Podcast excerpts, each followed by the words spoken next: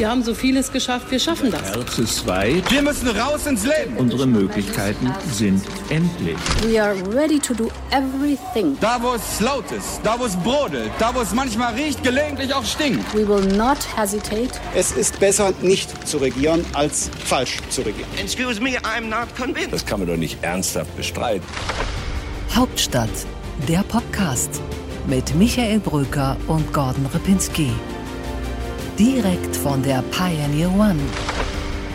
Herzlich willkommen zu unserer neuesten Ausgabe des einzigartigen Hauptstadt-Podcast, weil es ist mit meinem einzigartigen Kollegen Gordon Ripinski. Heute ist Freitag, der 21. Mai und ich bin übrigens Michael Bröker. Und ich bin Gordon Ripinski. Auch von mir in der Tat herzlich willkommen. Auch ich freue mich wieder unglaublich darüber, dass Michael Bröcker mit mir an einem Tisch sitzt und Sie auch wieder dabei sind. Und deswegen habe ich ein Thema mitgebracht, was dich bestimmt fasziniert. Wir reden doch mal über Doppelmoral und die Linken. Ja, das ist ein schönes Thema. Das freut besonders die Konservativen, wenn sie endlich die wahren Moralisten im politischen Spektrum sein können und auf die Linken zeigen. Deswegen komme ich mit einer wunderbaren Redewendung um die Ecke. Die größten Kritiker der Elche sind selber welche. Ich weiß, das ist etwas abgedroschen, dieser Spruch, aber trotzdem musste ich an diesen Spruch denken, als ich sah, wie Annalena Baerbock, die Botschafterin für Transparenz und Wahrhaftigkeit und Glaubwürdigkeit plötzlich vergessen hatte, Zehntausende Euro anzugeben beim Deutschen Bundestag als Nebentätigkeit. Annalena Baerbock hat selbst vor einigen Monaten mal das hier zu Transparenz gesagt. Dass generell an der Haltung, wie man eigentlich mit Transparenz, wie man eigentlich mit einem Mandat und Nebenkünften äh, umgehen muss, dringend, dringend was geändert werden muss.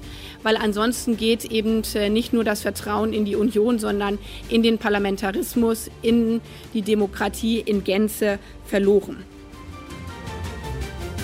Ja, in der Tat keine besonders glückliche Situation jetzt für die grünen Kanzlerkandidatin. Sie hat die Latte hochgelegt und die hat sie jetzt gerissen. Aber wir müssen es natürlich auch mal in eine Perspektive setzen. Es geht hier nicht um Schmiergeld oder Korruption oder Bestechlichkeit oder Steuerhinterziehung, sondern es geht um Entschädigungen, die sie korrekterweise von der Partei erhalten hat und die sie dann aber eben nicht transparent im Bundestag auf ihrer Website angegeben hat kann man ja darüber diskutieren, weil das Adenauer Haus, das ja im Shitstorm jeglicher ähm, Kritik bei solchen Momenten gerne steht, gibt keine Entschädigung für ihre Parteivorsitzenden heraus wegen Corona. Also man darf über die Zahlung an sich schon mal diskutieren, aber entscheidend für mich ist immer, wenn man so kommuniziert wie Sie, dann muss man sich selber auch daran halten. Und ich wundere mich, wie ihr überhaupt sowas passieren kann. Man muss natürlich sagen, in dem Moment, als sie Kanzlerkandidatin wurde, wurde das ja dann auch korrigiert im März. Man hätte dann allerdings auch sagen sollen, äh, wir haben haben das korrigiert. Man hätte offensiv äh, das äh, kommunizieren sollen. Das wäre dann besser gewesen. Schön, dass du das Adenauer Haus anführst.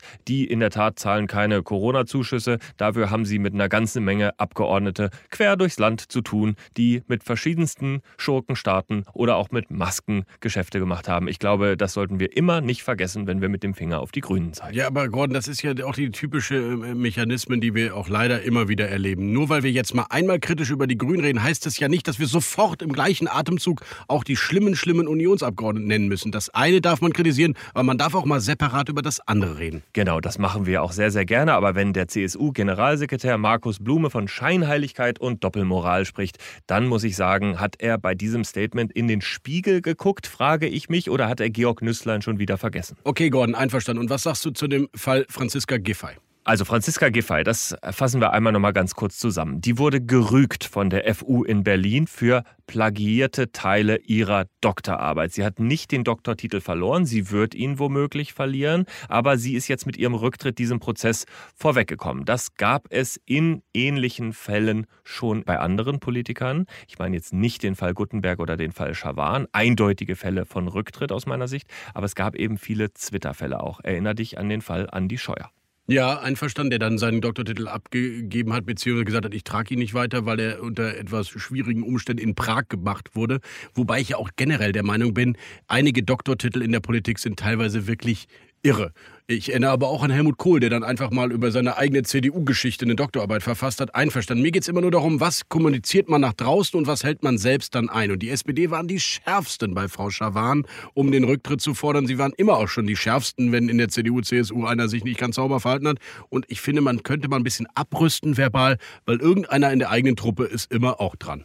Das stimmt nicht ganz, wenn du dir Andi Scheuer anschaust, wenn du dir Ursula von der Leyen anschaust. Da hat die SPD sehr, sehr vorsichtig äh, kommuniziert. Äh, und äh, insofern, äh, glaube ich, äh, trifft es das einfach nicht. Bei Annette Schawan ist ein anderer Fall. Das war die Wissenschafts-, die Bildungsministerin. Die hat ganz große Teile ihrer Arbeit plagiiert und deswegen selbstverständlich musste sie auch zurücktreten. Das ließ sich nicht halten. Wenn Franziska Giffey Wissenschaftsministerin jetzt wäre, wäre das genau derselbe Fall. Ähm, aber sie ist eben eine, die in Neukölln dafür bekannt wurde, dass sie auf der Straße Politik macht. Man kann darüber diskutieren, ob so eine dann überhaupt, warum braucht die überhaupt den Doktortitel und warum muss sie unbedingt dann fälschen? Die Frage ist richtig. Aber die Qualität der Politikerin Franziska Giffey, die wird eben nicht durch wissenschaftliches Arbeiten ausgezeichnet. Gordon, es ist keine wissenschaftliche Frage, es ist eine Charakterfrage. Täusche ich in einer Arbeit, täusche ich an der Uni, täusche ich einen Titel vor, durch, und sei es nur eine einzige plagiierte Seite, dann kann ich nicht von Glaubwürdigkeit, Authentizität und äh, Reputation reden. Dann habe ich natürlich auch ein Charakterproblem. Es ist eben nicht nur ein Wissenschaftsproblem. Und ich finde, das darf man nicht vergessen. Und da nehme ich Herrn Scheuer genau mit rein, der sich eine komische Doktorarbeit erschlichen hat in Prag. Sehe ich auch kritisch. Warum muss das so sein? Wir müssen wegkommen von diesem, ich brauche den erhabenen Titel, notfalls erschummel ich ihn mir, nur dann kann ich Karriere machen. Das ist schlimm. Ja, ich bin etwas anderer Meinung. Ich finde in der Tat, wenn da ein ganz großes Maß an Fälschung äh, stattfindet, dann muss es Konsequenzen geben. Aber äh, ich äh, glaube, wenn wir selber an unsere Diplomarbeiten, an unsere Seminararbeiten, an all das, was wir in unserer Universitätskarriere gemacht haben, bevor das Internet, Vroniplug und alle möglichen Leute das überprüft haben, dann bin ich herrje froh, dass man zum Beispiel nicht meine außenpolitische äh, Seminararbeit über den Kaukasuskonflikt damals mal über Vroni-Plakat laufen lassen. Dann würde ich nämlich jetzt hier auch nicht mit dir sitzen, wenn ich deine moralischen Standards anlegen würde. Okay, einverstanden, den Punkt nehme ich auf, obwohl ich der Meinung bin, dass meine Diplomarbeit über Max Webers Bürokratiemodelle immer noch lesenswert ist. Aber ob ich immer perfekt zitiert habe. Okay, lass uns lieber schnell das Thema wechseln. We agree to disagree und kommen in unseren Deep Dive, okay?